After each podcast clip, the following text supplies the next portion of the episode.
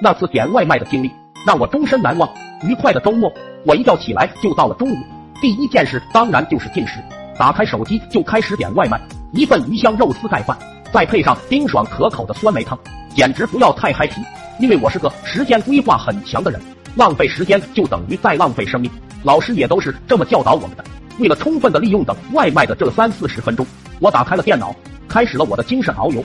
也不知过了多久，电话突然响起，接听后是一个油腻的中年男，说外卖还有一分钟就到楼下。因为当时我在和四个铁子开黑，就一个鲤鱼打挺站起来。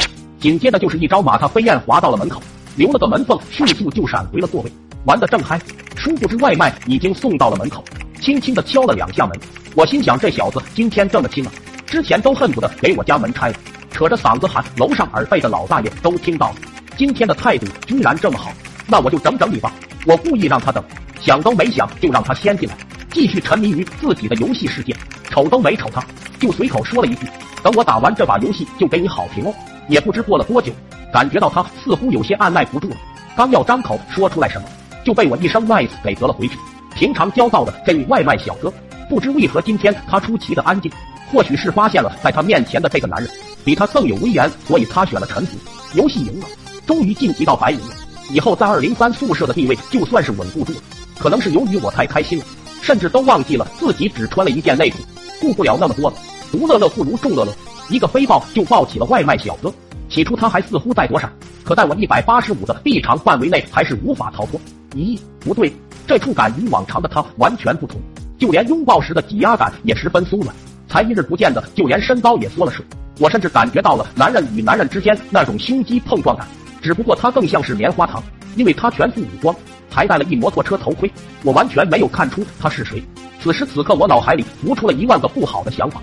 将信将疑，慢慢的推开了怀中的这个人。我试着去套他的话，让他开口证明他是他，而不是他。可又不知该从何开始，只好随口就问了句：“你给我加蛋了吗？”他终于开口了：“哥哥，你没点蛋吧？”颤颤巍巍回答中，我感受到了一丝的恐惧。不过他声音是那么的甜美。现在这个处境，任谁都尴尬，只能强忍着我内心的尴尬，做出了我这一辈子都难忘的事。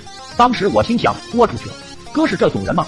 于是提了提全身唯一遮羞布，还摆出了一副社会青年的造型，和他说：“行，晚上我还点吃的，你服务到位，好评妥妥的。”从那天起，我就再也没见过那个哥。为了打探消息，我特意点了一份奶茶。等送到的时候，我就问了问女外卖员的事情。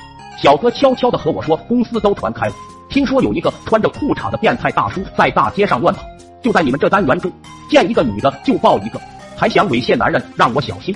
要是让我见到，我肯定好好揍他一顿。听到这，虽然我也不知道是谁传开的，但我还是淡定的指了指楼上大爷说：“他精神有问题，你可要小心。”